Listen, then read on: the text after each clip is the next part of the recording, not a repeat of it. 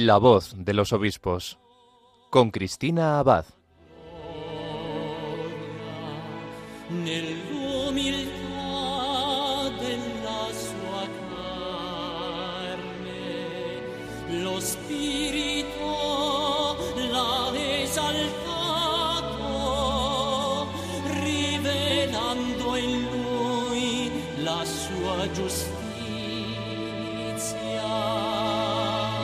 Buenas noches, querida familia de Radio María. Un cariñoso saludo de quien les habla, Cristina Abad. Bienvenidos a este nuevo programa de La Voz de los Obispos. Pues como cada 15 días nos reunimos aquí, en la emisora de la Virgen, para acercarnos un poco más a las vidas de nuestros obispos, a la experiencia de su ministerio y, como no, para dar a conocer las noticias de sus diócesis y sus mensajes. Bueno, y realmente están siendo unos días intensos para nuestros obispos, especialmente para las diócesis que están acogiendo y preparando las tomas de posesión de sus nuevos pastores. Y es que ayer la diócesis de Santander acogía la ceremonia de toma de posesión de su nuevo obispo, Monseñor Arturo Ross, una celebración que tenía lugar en la catedral de esta ciudad y a la que pudimos también pues unirnos a través de la retransmisión de Radio María. Esta noche tendremos la oportunidad de recordar las palabras que Monseñor Ross pronunció en su homilía ya como nuevo obispo de la sede de Santander.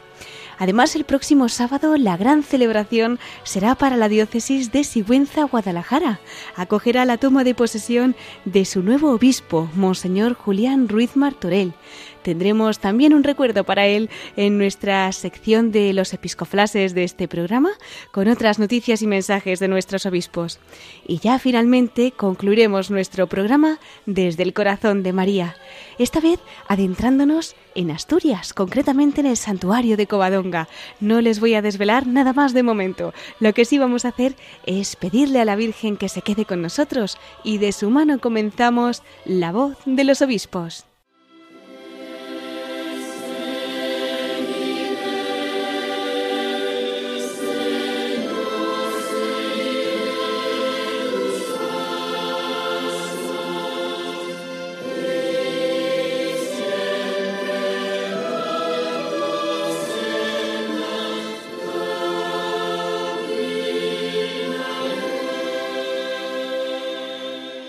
Pues como decíamos, queridos oyentes, ayer fue un día grande para la diócesis de Santander que acogía a su nuevo obispo, a Monseñor Arturo Ross, quien anteriormente era obispo auxiliar de Valencia. Si alguno de ustedes pudo unirse a esta ceremonia que pudimos retransmitir en Radio María, recordará que fue una celebración bellísima. Comenzaba a las 11 de la mañana hora peninsular en la Catedral de la Asunción de Nuestra Señora de esta ciudad y vamos a recordar que Monseñor Ross sustituye en este cargo a Monseñor Manuel Sánchez Monje, quien ha gobernado la diócesis de Santander desde el año 2015. Recordamos también que el nuevo obispo de Santander nació en 1964 en Viranesa, en Valencia. Después de haber trabajado en el sector de la banca, entró en el Seminario Mayor de Valencia, donde completó los estudios filosóficos y teológicos en la Facultad de Teología San Vicente Ferrer, obteniendo luego la licenciatura en Teología en la misma facultad. Fue ordenado sacerdote en 1993 en Valencia, donde también ha desarrollado su ministerio sacerdotal. El Papa Francisco lo nombró obispo auxiliar de Valencia el 27 de junio del año 2016 y recibió la consagración episcopal el 3 de septiembre de ese mismo año. El pasado 31 de octubre fue nombrado obispo de Santander. En la Conferencia Episcopal Española es actualmente presidente de la Subcomisión Episcopal para la Juventud y la Infancia desde marzo de 2020. Bueno, ¿y cuáles han sido las primeras palabras para sus diocesanos en aquella homilía que pronunciaba ayer Monseñor Ross después de tomar posesión de la sede de Santander? Esta noche vamos a tener la oportunidad de recordar parte de esta homilía, parte de este mensaje que Monseñor Arturo Ross daba en el marco de esta Santa Misa en la que tomaba posesión de su nueva diócesis. Vamos a escucharlo. Querida familia, Queridos hermanos y hermanas, todos en el Señor. La mejor motivación para decidirse a comunicar el Evangelio es contemplarlo con amor, es detenerse en sus páginas y leerlo con el corazón.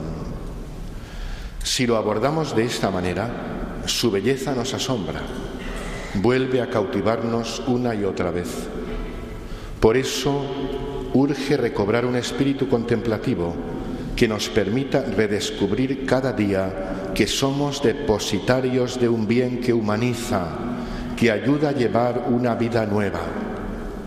No hay nada mejor para transmitir a los demás. La palabra de Dios es un pan que debemos saborear en una asimilación sosegada y para que seamos tierra fértil que acoge la buena semilla de la palabra. Con esta actitud contemplamos el Evangelio que acabamos de escuchar. ¿Y vosotros quién decís que soy yo? Pregunta Jesús a sus discípulos. Jesús se dirige a ti en lo más secreto de tu persona, te desvela su gloria y te plantea una sola pregunta, ¿quién soy yo para ti?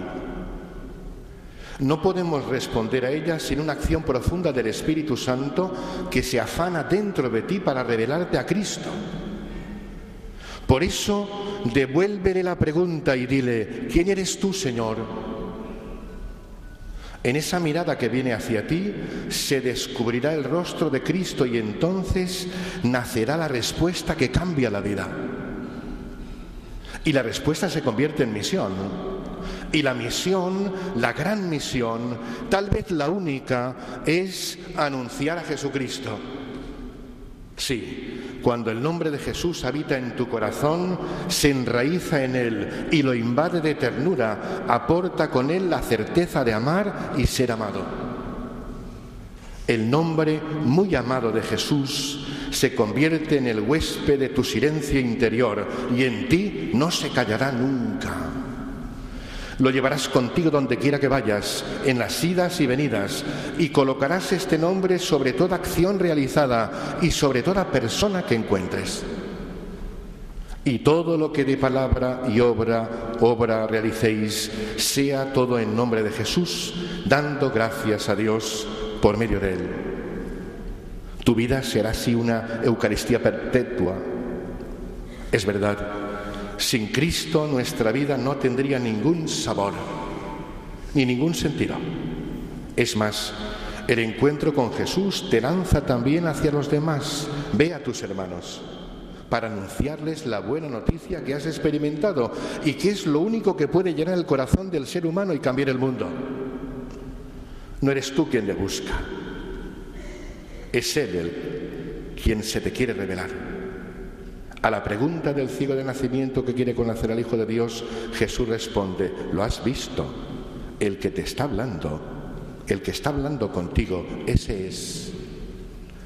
No te pongas a competir con Él en el afecto. Déjate amar por Él. Anunciar a Jesucristo.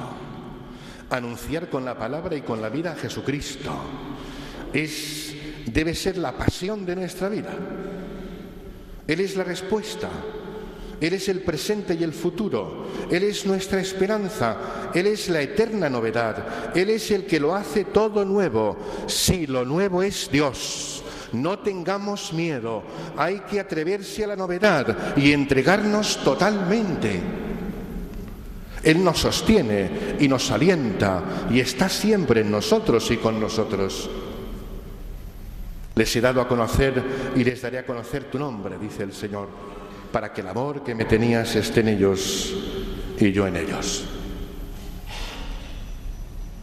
El Evangelio nos dice que Jesús respondió a Pedro diciéndole, Bienaventurado tú, Simón, ahora yo te digo, tú eres Pedro, y sobre esta piedra edificaré mi iglesia. No olvidemos esto, nunca, por favor. Si Jesucristo no constituye su riqueza, la iglesia es miserable. Si el Espíritu de Jesucristo no florece en ella, la iglesia es estéril. Su edificio amenaza ruina si no es Jesucristo su arquitecto y si el Espíritu Santo no es el cimiento de las piedras vivas con que está constituida. No tiene belleza alguna si no refleja la belleza sin par del rostro de Jesucristo. Y no es el árbol cuya raíz es la pasión de Jesucristo. Su mismo nombre no resulta extraño, sino evoca inmediatamente en nosotros el único nombre que les ha sido dado a los hombres para que alcancen su salud. La iglesia no significa nada para nosotros si no es el sacramento, el signo eficaz de Jesucristo. Este tiempo presente, plagado de dificultades y graves preocupaciones, no tiene que hacernos olvidar lo que somos y lo que estamos llamados a ser, la Iglesia, el pueblo de Dios en marcha, la Iglesia tiene la única misión de hacer presente a Jesucristo a los hombres. Ella debe anunciarlo, mostrarlo y darlo a todos.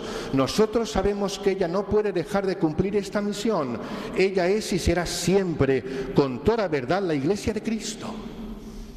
Es necesario que Jesucristo continúe siendo anunciado por medio de nosotros y que continúe transparentándose a través de nosotros. Así lo hemos escuchado en la segunda lectura.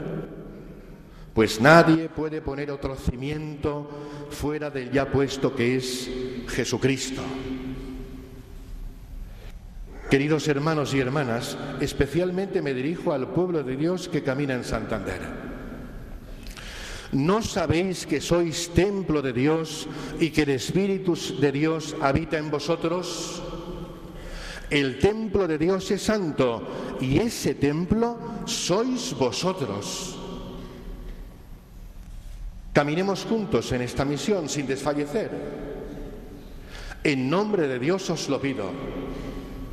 Seamos, como nos recuerda tantas veces el Papa, discípulos misioneros, portadores de la buena noticia, de esperanza y de futuro y hagámoslo en comunión, como una verdadera familia de la que todos formamos parte, dando testimonio de fraternidad. Hoy, dice el Papa, no suele haber tiempo ni energías disponibles para detenerse a tratar bien a los demás, a decir permiso, perdón, gracias. Pero de vez en cuando aparece el milagro de una persona amable que deja a un lado sus ansiedades y urgencias para prestar atención, para regalar una sonrisa, para decir una palabra que estimule, para posibilitar un espacio de escucha en medio de tanta indiferencia. Este esfuerzo, vivido cada día, es capaz de crear esa convivencia sana que vence las incomprensiones y previene los conflictos. Sí, demasiadas veces, perdonadme, nos empeñamos en grandes proyectos o en producir titulares llamativos y nos olvidamos de lo esencial. Ser personas amables, acogedoras, sembradoras de semillitas de bien casi imperceptibles, pero hacen que hacen que la vida sea más agradable cada día. Si lo deseo de corazón para toda la diócesis de Santander. Que digan de nosotros que acogemos, que somos amables y construimos juntos, juntos el bien. No puede haber mejor proyecto de presente y de futuro. Hago mías las palabras del profeta para que me iluminen cada día el ejercicio del ministerio episcopal en esta tierra bendita. Buscaré la oveja perdida, recogeré a la descarriada, vendaré a las heridas, fortaleceré a las enfermas, pero a la que esté fuerte y robusta, la guardaré, la apacentaré con justicia. Quiero ser cauce y testigo de la misericordia del Padre, especialmente con las personas más frágiles y que sufren por cualquier causa. La misericordia de Dios nos sorprende, porque no pone condiciones, no las pongamos nosotros. La misericordia de Dios es desbordante, es una misericordia paciente y sin medida. Así lo hemos rezado en el Salmo. Recuerda, Señor, que tu ternura y tu misericordia son eternas. Deseo de todo corazón que esta sea nuestra experiencia personal y comunitaria y que nuestra iglesia toda, nuestra iglesia diocesana, sea el lugar de la misericordia infinita, donde todo el mundo pueda sentirse acogido, amado, perdonado y alentado a vivir según la vida buena del Evangelio. La acción de Dios en nuestra vida es acción gratuita de Él. Nos reconoce, sabe lo que somos y quiénes somos, se fía de nosotros. Por eso, la unidad de nuestra vida no es asunto de técnicas o recetas es asumir nuestro ser en el de Cristo para vivir siempre en la presencia del Padre en armonía con su voluntad y al servicio de nuestros hermanos.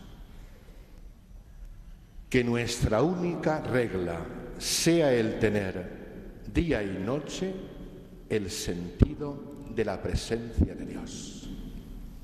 Lo repito que nuestra única regla sea el tener día y noche el sentido de la presencia de Dios. La paz y la alegría son y serán siempre las señales de su acción en nuestras vidas.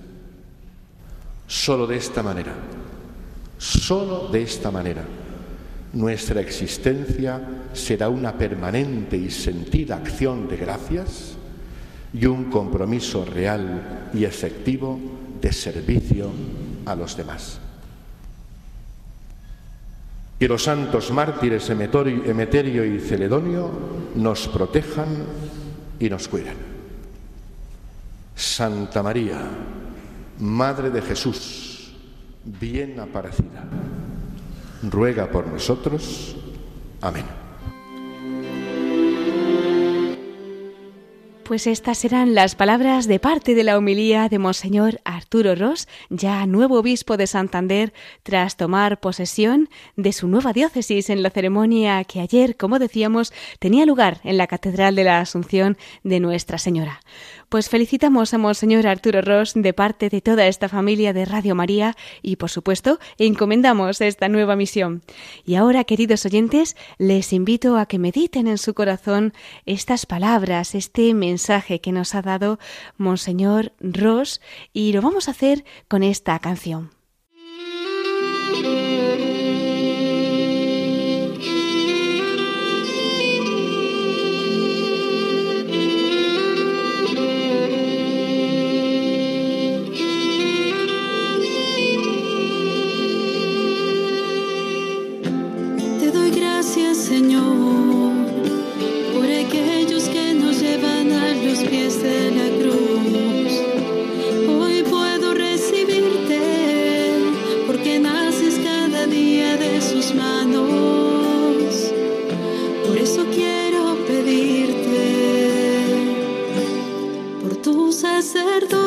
Misioneros que se van al último lugar del mundo, cortos de equipaje,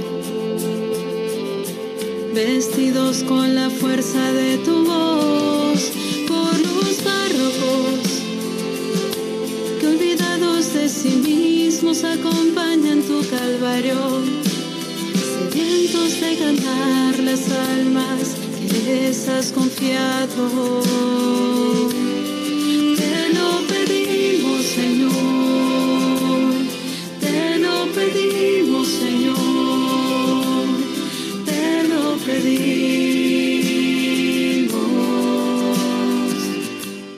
Están escuchando La voz de los obispos con Cristina Abad. Radio María.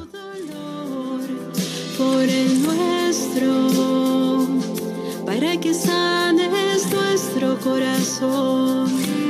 Por los sacerdotes olvidados en silencio, reparan nuestros pecados. Por los religiosos que han ofrecido sus tres votos por los que sufren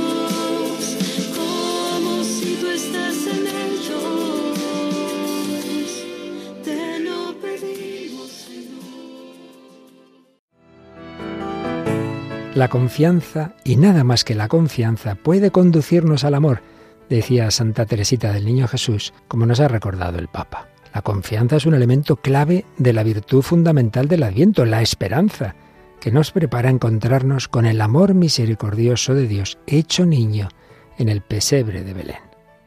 Confianza y amor, que desde hace 25 años Radio María está difundiendo en España con la gracia del Señor y de la Virgen, la bendición de los papas, el apoyo y colaboración de obispos, sacerdotes, consagrados y laicos, voluntarios, bienhechores espirituales y materiales, e infinidad de oyentes, que nos animáis con el testimonio del bien que os hace esta radio que cambia vidas. Ayúdanos a seguir haciéndolo con tu oración, testimonio, voluntariado y donativo. Puedes informarte de cómo colaborar llamando al 91 822 8010 o entrando en nuestra página web radiomaria.es. Preparemos nuestros corazones para recibir a Jesús en Navidad. Radio María, la fuerza de la esperanza. Pues así, con estas palabras llenas de confianza, de esperanza, de amor, nos invita nuestro querido director, el Padre Luis Fernando de Prada, a preparar nuestros corazones esta Navidad de la mano de Radio María. Y ya saben que para que esta emisora pueda seguir realizando su misión y seguir cambiando vidas, necesita de todos ustedes. Por supuesto, necesitamos sus oraciones, ofrecimientos, sacrificios, pero también sus donativos. Ya saben que Radio María se sostiene únicamente de los donativos de nuestros oyentes, que bueno, pues poniéndolos al servicio de la Virgen, ella luego hace verdaderas maravillas.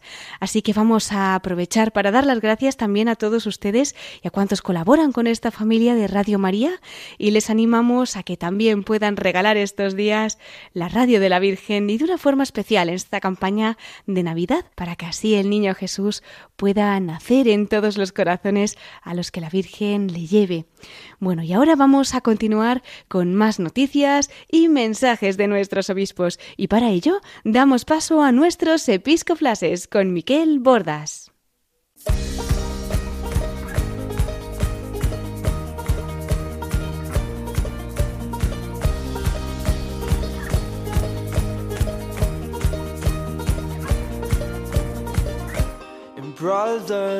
Brothers and sisters, fill these cups with life.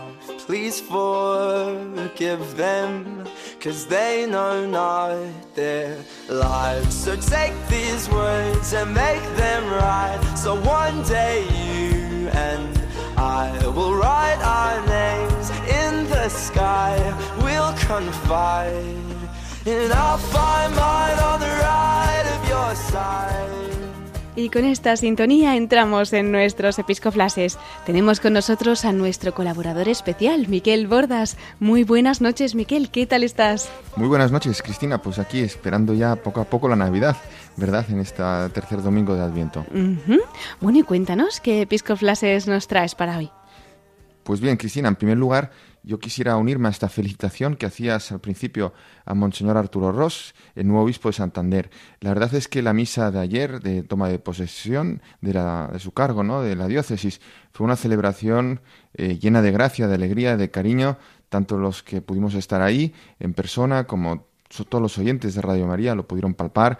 Eh, fue un momento de bendición y también de gran sentimiento, eh, pues de una diócesis que acoge a su pastor y un pastor también que llega a su, a su nueva diócesis procedente de otra tierra, de Valencia, acompañado también de los suyos, menos eh, su madre, pues que este, pues esta celebración pues la ha acompañado ya, esperemos, desde el cielo, ¿verdad? Hmm. Sí, fueron especialmente emotivas esas palabras también que le dedicó, ¿verdad? Que además culminaron con ese aplauso final que le daban también pues sus nuevos diocesanos y también cuantos pudieron acompañarle de Valencia, muchos de ellos quizá también que conocían a su madre y realmente emotivo ese momento. Como dices, Miquel, y como decía también Monseñor Arturo Ross, seguro que era su madre, que tan solo hacía unos días había fallecido, pues le estará acompañando desde el cielo y velando por esta nueva misión que la Iglesia le ha encomendado, junto, además, con ese abuelo mártir, ¿verdad? El beato Arturo Ross, que también, sin duda, pues estará acompañándoles desde el cielo. Sí, además, eh, una curiosidad, ¿no? Que en escudo episcopal de eh, Monseñor Ross figura eh, traducida al latín la expresión, el consejo que le decía el abuelo a sus hijos, a su, su familia, afañeubus a pardonar, eh, afañaros, eh, daros prisas en perdonar, ¿no? También pues a, a, los que le iban a matar. Pues eso se queda también, eso se lleva el obispo, ¿no? De su familia y se lo lleva a su nueva tierra, a tierra cántabra, para servir ahí a los fieles, a la iglesia particular de Cristo en este norte de España. Y bien, también este sábado eh, tenemos este próximo sábado vamos a tener otro acontecimiento, como decías, ¿no, Cristina? Concretamente para la diócesis de Guadalajara-Sigüenza, porque el próximo 23 de diciembre, a las puertas mismas de la Navidad, esta diócesis castellana eh, recibirá a su nuevo obispo, Monseñor Julián Ruiz Martorell. Así es, actualmente, además de obispo electo para esa diócesis, también es administrador diocesano de las diócesis de Huesca y de Jaca, las diócesis pues que ha pastoreado en los últimos años, concretamente desde marzo de 2011, ¿no? Sí, así es, Cristina. Tenemos además eh, su testimonio personal muy fresco, ¿no? En esta ¿Sí? radio, en esta casa, porque aquí estuvo en estos micrófonos hace poco. Es verdad, ¿no es cierto, Cristina? Efectivamente, pues mira, hace prácticamente un mes, creo que fue el programa del pasado 19 de noviembre, si no me equivoco. Yo también recuerdo que entonces él nos hablaba de cómo acogía esta nueva misión que el Papa le ha encomendado como nuevo obispo de Sigüenza, Guadalajara. Y yo, Cristina, si te parece, te sugiero que volvamos a escuchar sus palabras de aquel programa donde nos lo contaba. Claro que sí, pues enseguida lo haremos. Eso sí, mientras recuperamos ese corte de Monseñor Ruiz Martorell, cuéntanos, Miquel, más detalles de la toma de posesión del próximo sábado que vamos a tomar nota. Sí, Cristina, eh, os cuento, ¿no? Monseñor Ruiz Martorell tomará posesión de la sede de Sigüenza, Guadalajara, el próximo sábado, como decíamos, 23 de diciembre, en la Catedral de Sigüenza, eh, a las 11 de la mañana, eh, que suele ser la hora eh, habitual en estos actos, uh -huh. los sábados, ¿no? Y además hora peninsular. Ahí estará también Radio María para retransmitir esta ceremonia, ¿cómo no? Por supuesto, allí estará Radio María, claro que sí. Bueno, y recordamos también que Monseñor Ruiz Martorell sustituirá en este cargo a Monseñor Atilano Rodríguez, que él ha gobernado esa sede durante los últimos 12 años. Sí, de hecho es así. Este fin de semana ahí han celebrado dos actos de homenaje a don Atilano. Uh -huh. El de ayer, eh, sábado, tuvo lugar en la Catedral de Sigüenza, en la Capilla de San Pedro, con la celebración de la Santa Misa y el posterior encuentro con sus sacerdotes. ¿no? Y esta tarde de domingo se ha celebrado otro acto de homenaje en la Concatedral de Guadalajara, de un carácter más institucional, diríamos. Así que también ha sido un fin de semana emotivo para esta diócesis que ya en apenas seis días acogerá a su nuevo pastor, a Monseñor eh, Julián Ruiz Martorell, y el cual deja también huérfanas, por decirlo así, a sus diócesis precedentes, eh, unidas en la persona del obispo de Huesca y Jaca, ¿verdad? Así es, pues rezamos, ¿verdad, Miquel? También por esa nueva misión, esa nueva etapa que se abre para Monseñor Ruiz Martorell y también pues enviamos un saludo tanto a él como a don Altilano Rodríguez, que ambos nos han acompañado en este programa en La Voz de los Obispos. En el podcast están sus entrevistas íntegras. Y Miquel, ya tenemos ese corte del que nos hablabas preparado para recordar las palabras de Monseñor Ruiz Martorell cuando hace apenas un mes, en esa entrevista que nos concedió para este programa de La Voz de los Obispos, pues nos contaba cómo había acogido esta nueva encomienda y cómo había recibido la noticia de su nombramiento. Vamos a escucharlo. Pues eh, con sorpresa, porque recibí un correo electrónico del nuncio de su santidad y al principio cuando lo leí, pues pensé, esto puede ser una broma, pero, pero contesté e inmediatamente él también me, contestó y me solicitó información complementaria y me siento pues en primer lugar muy agradecido al Señor por el don de la vida, por el don de la fe y el don de la vocación y muy agradecido también por cumplir el designio del Papa. Y tengo que dar las gracias lógicamente al nuncio por, por, por su información y también muy contento por poder servir a una diócesis, la de Sigüenza, Guadalajara, en la que en estos momentos hay un gran obispo, don Atilano Rodríguez Martínez, al que conocí hace ya muchos años, cuando él era secretario particular del entonces arzobispo de Zaragoza, Monseñor Elías Llanes Álvarez. Estoy sorprendido, agradecido y disponiendo mi interior y también disponiendo algunas cuestiones para el traslado en diciembre. Pues así nos contaba aquí, en la voz de los obispos, don Julián Ruiz Martorell, cómo había acogido la noticia de su nombramiento y cómo se estaba preparando para su toma de posesión como obispo de Sigüenza, Guadalajara. Sí, Cristina, nos dio un testimonio realmente entrañable Monseñor Ruiz Martorell en aquella entrevista en la que compartió también tantas vivencias y anécdotas. Recordamos que si la quieren escuchar íntegramente, como ya has dicho, Cristina, eh, se puede encontrar esta y todas las otras entrevistas que has hecho en el podcast de la web de Radio María en el apartado de la voz de los obispos. Eso es. Eh, ¿Algún episcoflash más, Miguel? Así es, Cristina puesto que estamos en unas fechas eh, pues especiales de preparación de la Navidad, muchos ya han puesto el Belén o están en ello, o tienen pendiente de ponerlo, que siempre la dicha es buena, ¿verdad? Y animamos que en cualquier hogar cristiano de España que se precie, pues que tenga presente ¿no? esta imagen del Belén, además que estamos celebrando los 800 años del Belén de Grecho de San Francisco, con, con esta también eh, indulgencias que ha eh, concedido la Iglesia a todas las iglesias franciscanas. Es una pequeña cuña, pero que conviene hasta el 2 de febrero acercarnos a, nuestros padres franciscanos de las distintas ramas para venerar ahí rezar ante el Belén y poder lucrarnos de la, de la indulgencia plenaria. Pero bueno, eh, quería compartir esta noche, Cristina, una de las cartas de nuestros obispos que nos cuenta el origen precisamente de esta tradición y algunas peculiaridades sobre sus personajes. Se trata de la carta del presidente de la Conferencia Episcopal Española y actual arzobispo de Barcelona, eh, que ha publicado para este domingo en, su diócesis. Pues vamos a escucharlo. Damos paso al cardenal Juan José Omella, arzobispo de Barcelona y presidente de la Conferencia Episcopal Española. Nos encontramos de pleno en el tiempo litúrgico de Adviento. La liturgia de estas semanas nos ayuda a preparar la venida de Cristo a nuestro mundo. Preparamos nuestros corazones con la oración y también preparamos ilusionados nuestros hogares con elementos navideños y con una hermosa tradición, el Belén. El entrañable Belén de Navidad ha sobrevivido, pese a muchos cambios sociales, políticos y tecnológicos, durante ocho siglos. Esto nos debería emocionar. Estoy seguro de que en estos días ya habréis preparado el Belén en algún rincón de vuestras casas este año lo haremos todavía con más alegría, ya que se cumplen 800 años de la primera representación del Belén, que fue obra de San Francisco de Asís.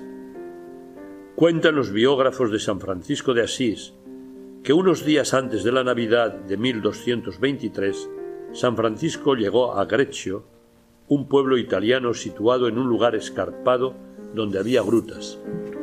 Era un pueblo que le recordó el paisaje de Belén, donde según la tradición nació Jesús. Es por ello que con la ayuda de la gente del lugar decidió escenificar el nacimiento de Jesús en una cueva de Grecho. El santo de Asís y muchos habitantes de Grecho fueron a aquella cueva para celebrar la misa de Nochebuena. Los mismos fieles que participaron en la Eucaristía escenificaron el nacimiento de Jesús. Fue el primer pesebre viviente. Cuentan los testimonios que al terminar la misa, todos los que habían celebrado la Eucaristía regresaron a sus casas llenos de alegría. Aquella noche, la luz de la Navidad llegó más que nunca a los corazones de todos los presentes. Nuestros belenes, pues, tienen un origen franciscano. En ellos hay siempre cinco figuras fundamentales. El Niño Jesús, la Virgen María, San José y también el buey y la mula. Hoy quisiera compartir con vosotros una reflexión sobre dos elementos de gran tradición en Cataluña que a veces olvidamos y que han recogido algunos estudiosos. El primero es la presencia de alguna casa o edificio en ruinas. Estas ruinas simbolizan a la humanidad, a un mundo lleno de conflictos en el que hay cada vez más empobrecidos. El nacimiento de Jesús nos devuelve la esperanza. Cuando sintamos a nuestro alrededor que todo se desmorona, pidamos a Cristo que reconstruya nuestras vidas. El segundo elemento es una figura muy entrañable. Es un pastor que está preparando la comida en una olla. Se encuentra estirado en el suelo y sopla para mantener el fuego encendido. Esta figura nos puede ayudar a tener una actitud contemplativa ante el nacimiento de Jesús. El simpático pastor hace sus tareas diarias y está junto al niño Jesús. Durante estos días encontremos algún momento para estar junto a Jesús, María y José, y pedirles que nos ayuden a mantener encendido el fuego de nuestra fe. Queridos hermanos y hermanas, el Belén, tal como nos dice el Papa Francisco, nos ayuda a recordar que el Padre nos ha dado un hermano que viene a buscarnos cuando estamos desorientados y perdemos el rumbo, un amigo fiel que siempre está cerca de nosotros. Preparemos, pues, nuestro corazón para recibir a Jesús, el amigo que nunca falla.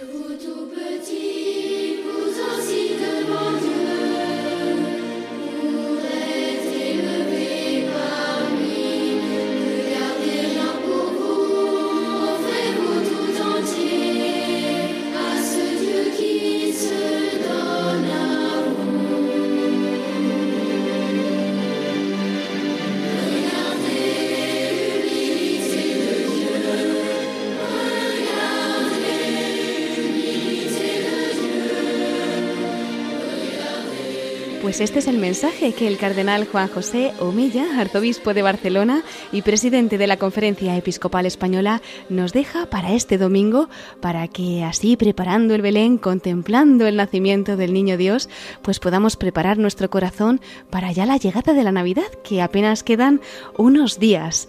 Muchas gracias, Miquel, por los episcofrases que nos has traído esta noche y no nos olvidamos de esa perla rescatada que seguro que tienes reservada para el programa de hoy.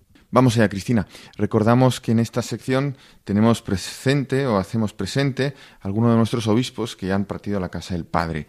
Y el caso es que precisamente este fin de semana hemos tenido eh, como distintos acontecimientos importantes. El primero, pues el más cerca en casa, ¿no? En Santander, la toma de posesión de Monseñor Arturo Ross, eh, pues podría darnos pie a hablar de tantos prelados que han pastoreado la diócesis de Santander, algunos incluso santos, ¿no? Eh, como por ejemplo San Manuel González, o también ilustres como el cardenal Herrera Oria, que está en proceso de beatificación, o también pues otros desde el siglo XVIII hasta recientes, ¿no? Pero eh, pues también quizá con una noticia más de actualidad, pues hemos tenido a un prelado, no de estas tierras, pero sí de hablas hispana, de, eh, eh, de nuestros hermanos del otro lado del Atlántico, que ha sido elevado a los altares. Yo me estoy refiriendo en especial al cardenal Eduardo Pironio, que ayer mismo fue beatificado en Argentina y además es un, obispo, un prelado, un cardenal muy actual, fallecido pues no hace mucho, hace 25 años mm, más o menos. El caso es que no siempre tenemos tan cerca la beatificación de un obispo, en este caso de un cardenal, así que la perla de este programa va a estar dedicada a él y a conocer su vida, algo de su familia, el milagro atribuido a su intercesión que propició su beatificación. Eh, esto queda reflejado en un vídeo publicado en el canal de televisión del Consejo Episcopal de América Latina y el Caribe. Y aunque si lo buscamos en Internet podemos ver también las imágenes, que son bien interesantes, vamos a escuchar aquí ahora el audio de este vídeo.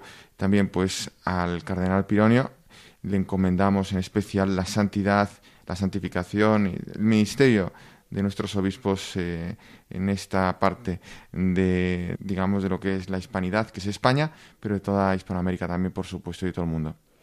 Pues con esa mirada también en el cielo vamos a dar paso a este audio que nos narra pues la vida, la historia del cardenal Eduardo Piroño, ya beato, y lo hacemos con este vídeo que como decías Miquel, pues ha preparado esa televisión del Consejo Episcopal de América Latina y el Caribe. Lo escuchamos.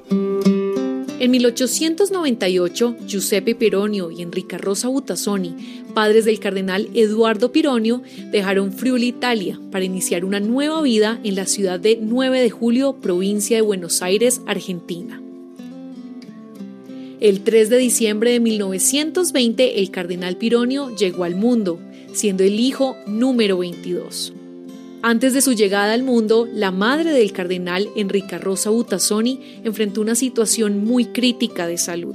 Su condición era tan grave que ella misma comparaba su sufrimiento con el de Cristo en la cruz.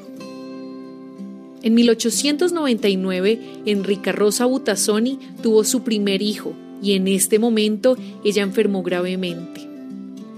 Los médicos le dijeron que no podía tener más hijos, ya que un nuevo embarazo pondría en riesgo su vida. Tiempo después, el obispo auxiliar de La Plata, Monseñor Francisco Alberti, realizó una visita a 9 de julio, donde Giuseppe y Enrica acudieron a él para consultarle sobre su situación y preguntarle qué podían hacer ante lo dicho por los médicos. Monseñor Alberti les aconsejó que fueran al santuario de la Virgen de Luján y pidieran aceite de la lámpara que ardía delante de la imagen de María, y le sugirió a Enrica que se ungiera con el óleo. Los esposos siguieron los consejos de Monseñor Alberti, y la vida de la familia cambió rotundamente. Tuvieron 21 hijos más, y el cardenal Eduardo fue el hijo más pequeño. Por eso, Eduardo solía decir que su vida estaba marcada por la intercesión de Nuestra Señora de Luján. A los 11 años, el joven Eduardo Pironio tomó la decisión de ingresar al seminario San José de la Plata. 12 años más tarde, el 5 de diciembre de 1943, en la Basílica de Nuestra Señora de Luján, se llevó a cabo la ordenación como presbítero. Este fue el punto de partida para una vida dedicada al servicio religioso. Durante sus primeros años desempeñó el papel de profesor, abarcando disciplinas como literatura, latín, filosofía y teología.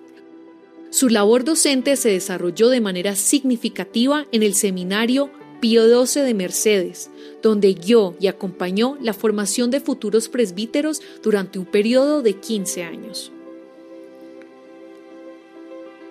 En 1960 asumió el rol de rector y profesor en el Seminario Metropolitano de Villa Devoto, ubicado en la Arquidiócesis de Buenos Aires.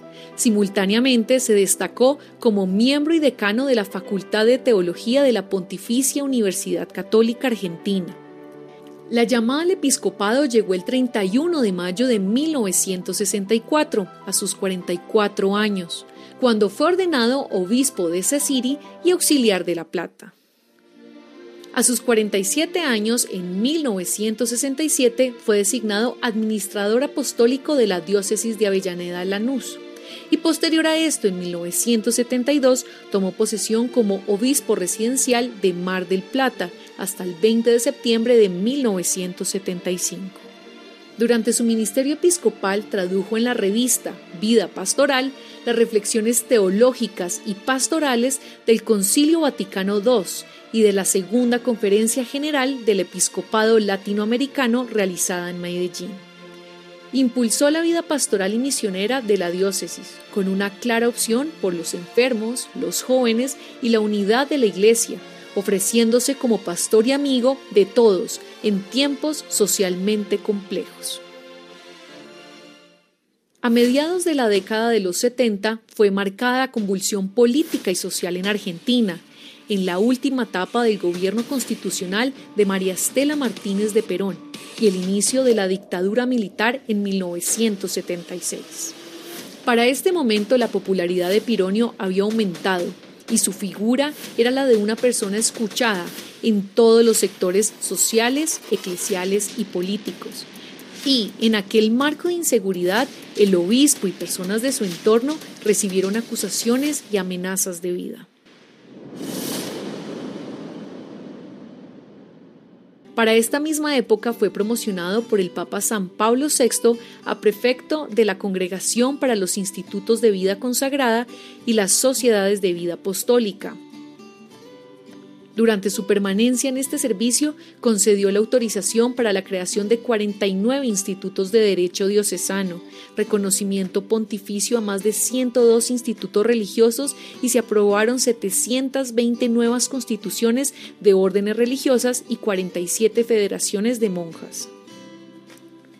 En el año 1984, el Papa San Juan Pablo II lo designó presidente del Pontificio Consejo Mundial para Laicos, con el que se iniciaría un tiempo de servicio de enorme fecundidad pastoral. El cardenal Pironio creó una meditación para los tiempos difíciles. Sean testigos de esperanza, no profetas de calamidades.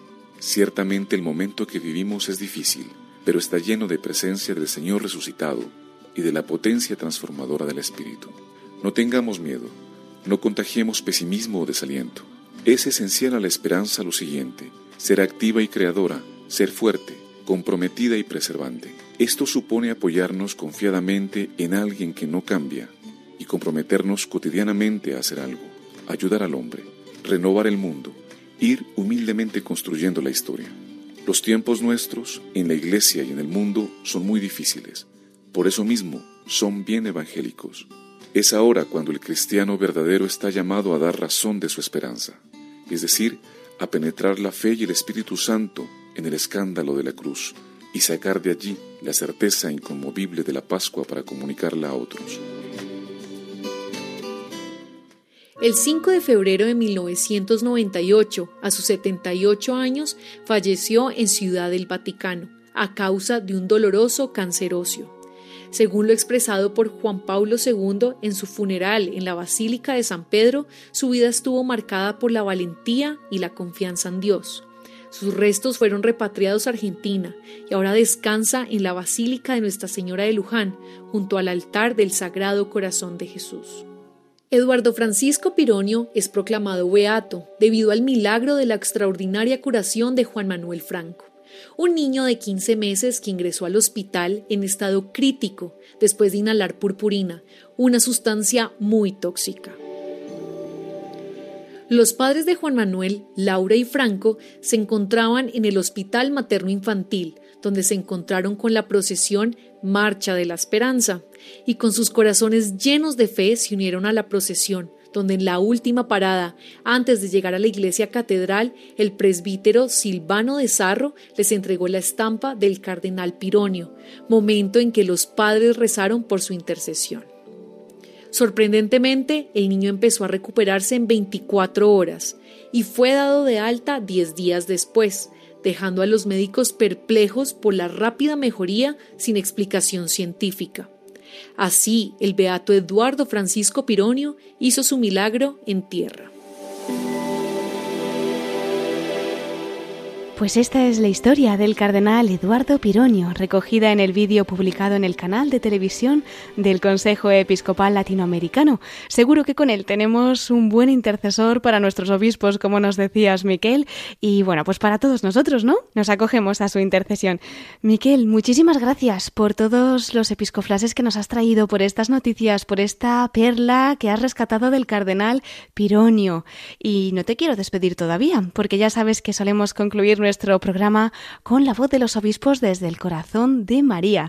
Ya habíamos anunciado que nos íbamos a ir hasta Asturias, concretamente hasta el santuario de Covadonga. Y es que recientemente allí se ha inaugurado un nuevo museo junto a la Santina. ¿Quieres saber más? Sí, como no, Cristina, simplemente también decir, ¿no?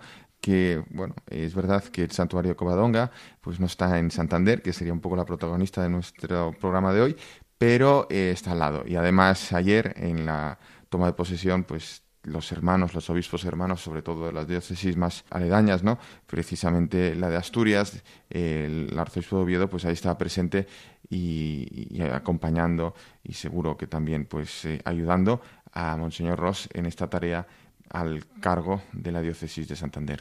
Pues mira, es precisamente a Monseñor Jesús Sanz, arzobispo de Oviedo, a quien vamos a escuchar en esa carta que ha publicado hablándonos de ese museo que se ha inaugurado allí en Covadonga, junto a la Santina. Así que lo escuchamos acercándonos al corazón de María.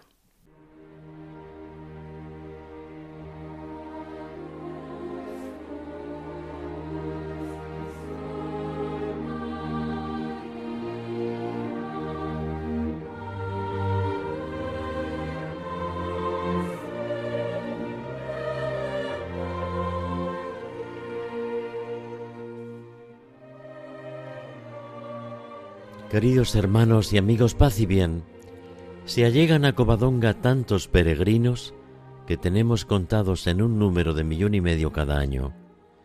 La Santina nos acoge y acompaña siempre, pero hemos querido dar un paso importante con la inauguración del museo renomado que allí nos cita también desde una perspectiva cultural. Las musas son en la mitología clásica las que inspiraban las artes en el Olimpo griego las nueve ninfas doncellas infundían caminos que tenían que ver con la belleza en todas las artes, el amor y la música. De ahí han tomado nombre los museos, como lugares en donde hay una recopilación de ese universo estético en todas sus envergaduras como prolongación del influjo de las musas.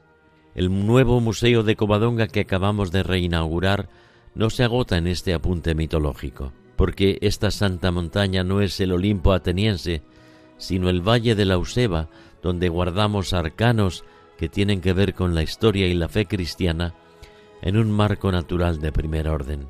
Covadonga no es solamente un santuario mariano que es primordialmente lo que es, sino también un enclave espiritual en medio de una naturaleza tan inmensa como hermosa, y al mismo tiempo es también la sede de otras muchas cosas que de modo transversal aquí se dan cita con amable complicidad.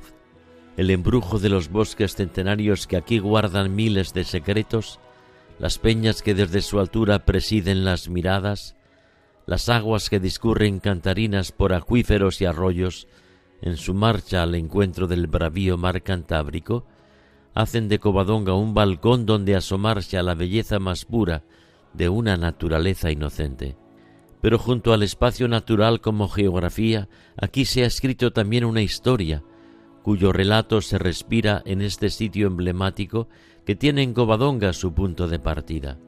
Pelayo y sus compañeros, en su epopeya, vieron nacer un pueblo con tantas reconquistas a lo largo de su historia. Son las reconquistas de lo que nos hace ser mejores, devolviéndonos la original imagen y semejanza de quien quiso crearnos pareciéndonos a Él. Covadonga es también el corazón espiritual de ese pueblo cristiano. Podemos decir que no hay intemperie advenediza que nos desmantele dejándonos al relente de las tormentas, cuando hay una casa a la que volver, una casa habitada, que nos rescata de ser náufragos de las pobres cosas cotidianas, como recitaba el gran poeta Luis Rosales son los tres factores que explican todo lo que es Covadonga. Naturaleza bella, cuna histórica de un pueblo y corazón que late en la peregrinación de los creyentes. Estos tres factores son también arte que viene a describir el talento de los artistas, que volcaron en sus obras su mirada enamorada y su fe piadosa, y la diligencia de abades y capitulares que supieron custodiar este patrimonio singular lleno de ofrenda y de homenaje a la Santina. Esto es lo que recoge el nuevo Museo de Covadonga, la pintura, la escultura, los dibujos, la orfebrería sagrada y profana, la relojería, la numismática, los textiles y ropería, la fotografía también. Todo un abanico de estilos, disciplinas y preciosidades. El arte que nos embelesa con el talento de los artistas, la fe que testimonia la importancia de la devoción de nuestro pueblo a la Santina y el marco natural que nos preside y rodea, hacen de itinerario para el gozo estético la reflexión ponderada y la expresión religiosa.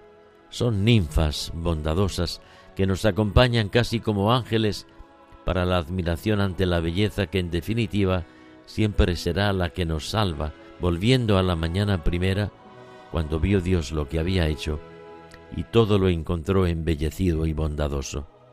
Este es el Museo de la Vida dentro de la cual abrimos las puertas de nuestro nuevo Museo de Covadonga, con su geografía, su historia y su piedad. La Santina nos permite asomarnos a toda esta realidad. Estamos de enhorabuena. Que Dios os bendiga y os guarde.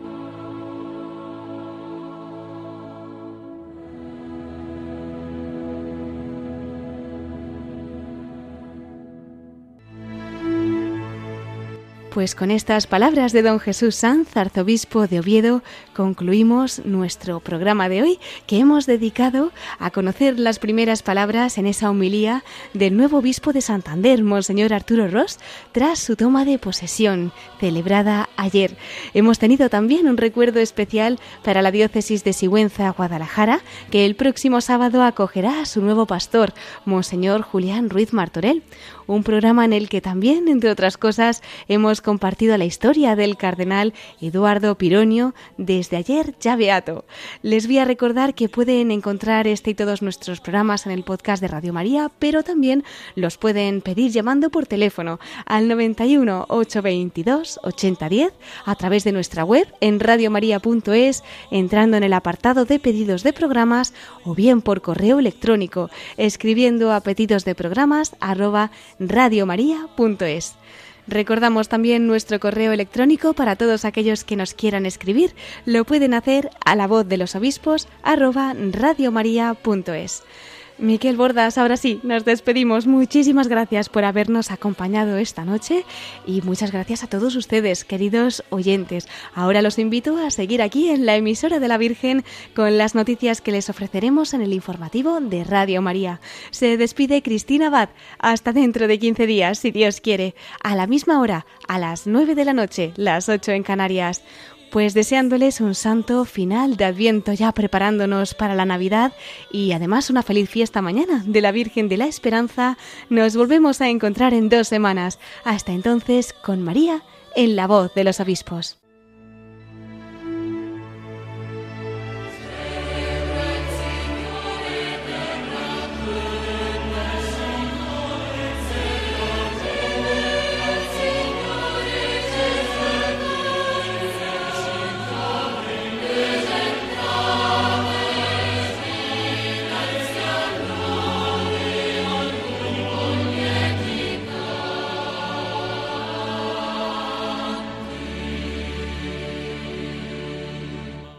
Han escuchado La voz de los obispos con Cristina Abad.